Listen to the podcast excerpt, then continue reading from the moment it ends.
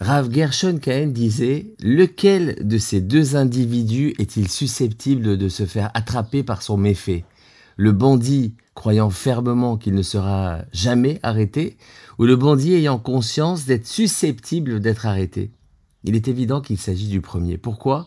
Car un individu ayant conscience de l'éventualité de se faire arrêter calcule davantage son coût. La force d'une personne, c'est la conscience de ses faiblesses plus généralement, notre force dans ce monde, c'est notre conscience. Être fort, c'est avoir l'esprit clair et équilibré. Et le réel danger de ce monde, c'est-à-dire notre faiblesse, ne réside pas tant dans les épreuves en elles-mêmes, mais dans l'éventuelle démence qu'elle engendre.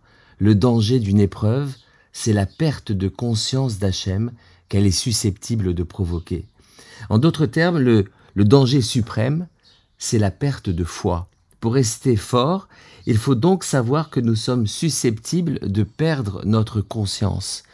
Perdre sa conscience en pensant que, l'argent est la solution à tous les problèmes. Perdre sa conscience en ayant des frayeurs par rapport à l'avenir, oubliant alors que, que tout vient d'Hachem. Ne devenons pas fous.